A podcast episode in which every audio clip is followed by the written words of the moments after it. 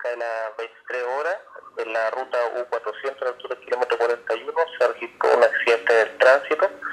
donde un conductor que se desplazaba por la citada ruta en dirección hacia el mar, o ahora como en San Juan de la Costa, por causa de actualmente no encontraba investigando, eh, perdió el control del móvil, desvió su trayectoria hacia la izquierda y chocó con unas redes y posteriormente unos árboles que estaban ubicados en el lugar. A raíz de lo anterior falleció el conductor de este vehículo, en tanto el algunos sin lesiones y otros